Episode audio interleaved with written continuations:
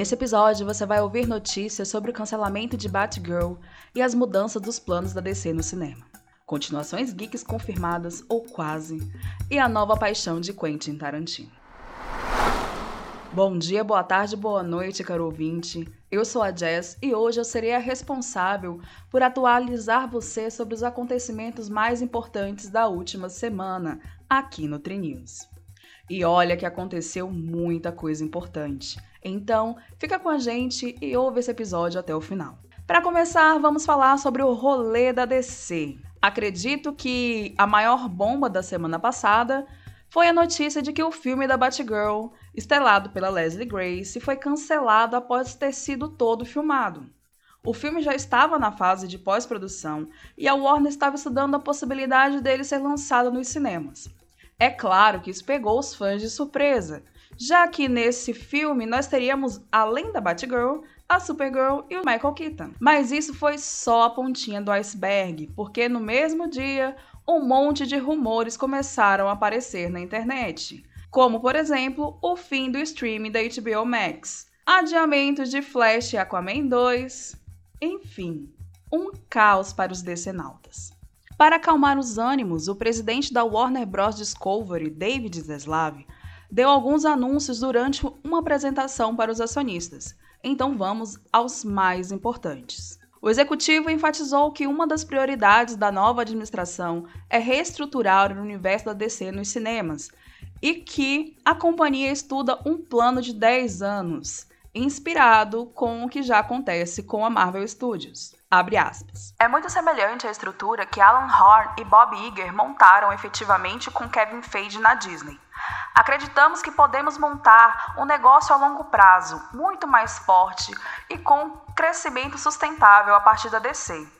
E como parte disso, vamos focar em qualidade. Fecha aspas. Em relação ao cancelamento de Batgirl, o CEO disse, abre aspas, não vamos lançar nenhum filme antes que esteja pronto. Não vamos lançar um filme para fazer um quarto. O foco será em como fazemos cada um desses filmes, em geral, tão bons quanto possível. Mas a DC é algo que nós acreditamos que podemos melhorar e estamos focados nisso agora. Fecha aspas. O HBO Max e o Discovery Plus serão oficialmente transformados em uma plataforma única. Não há muita informação sobre preços e como os assinantes atuais vão migrar para a nova plataforma. Tudo o que sabemos é que a mudança já pode começar em 2023. Asia Butterfield, o Otis de Sex Education, confirmou em suas redes sociais que a quarta temporada da série começou a ser gravada. Nessa nova temporada, teremos um leve reboot após o final da temporada anterior, com o fechamento da escola Mordale. Talvez isso explique a ausência de alguns personagens, como a Lily, vivida pela Tanya Reynolds, a Olivia, vivida pela Simone Ashley, a Ola, a Patrícia Ellison, e a professora Sands. Ainda não há data de estreia para a quarta temporada da Netflix. E para os fãs de terror, o FX ou FX, confirmou que a 11ª temporada de American Horror History retorna ainda neste ano. A sua estreia está prevista para o outono do hemisfério norte, ou seja, a partir de setembro. No Brasil, a série é exibida pelo Star Plus. A drag queen ganhadora do All Star 5, Shia Coulee, foi confirmada na série da Marvel Iron Heart, que contará a história da heroína Coração de Ferro, interpretada por Dominique Thorne. A estreia está prevista para 2023 e o papel de Shia ainda não foi divulgado. Informação aleatória da semana. Por essa eu tenho certeza, caro ouvinte, que você não esperava. Quentin Tarantino rasgou elogios para Top Gun Maverick. Além de ter falado que amou pra caralho o filme, o cineasta classificou o longa como abre aspas, espetáculo cinematográfico, do tipo que eu achei que nunca mais veria. Fecha aspas. Eu tenho certeza que essa é a surpresa mais aleatória da semana. Vem continuação por aí?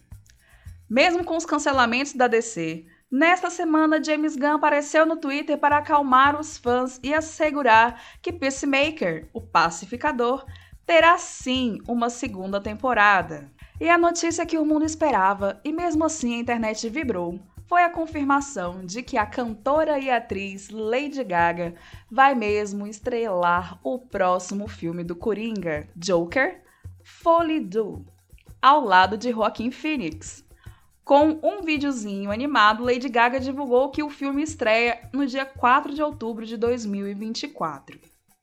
Eu estou muito ansiosa para saber o que vai ser desse filme, porque ver esses dois juntos em tela provavelmente vai ser uma das coisas mais incríveis. Agora a parte da fofoca. Isso é pura especulação, viu, gente? Mas Oscar Isaac foi flagrado recentemente no Egito junto do diretor Mohamed Jab. Quando foi perguntado sobre uma segunda temporada de Cavaleiro da Lua, o ator respondeu, abre aspas, por que mais eu estaria no Cairo? Fecha aspas. Então, caro ouvinte, tire suas próprias conclusões, já que nada foi confirmado pela Marvel até o momento.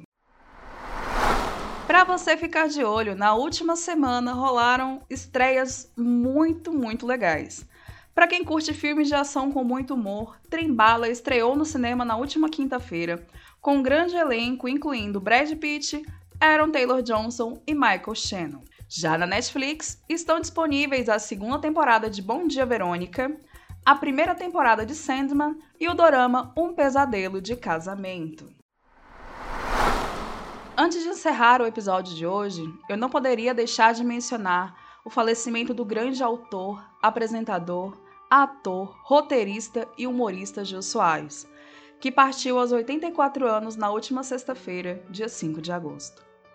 Gil se foi, mas é certo que o seu legado vai permanecer para sempre em todos os brasileiros que foram impactados pelo seu trabalho, a sua personalidade e a sua importância para a história da televisão brasileira. E assim eu me despeço. Espero vocês no próximo episódio. Todas as segundas-feiras com Tri News e às sextas-feiras com o TriCast. E assim, está terminando mais um programa do Jô. Boa noite a vocês, muito obrigado. A vocês em casa também, obrigadíssimo. E a vocês todos aqui e aí, um beijo do gordo.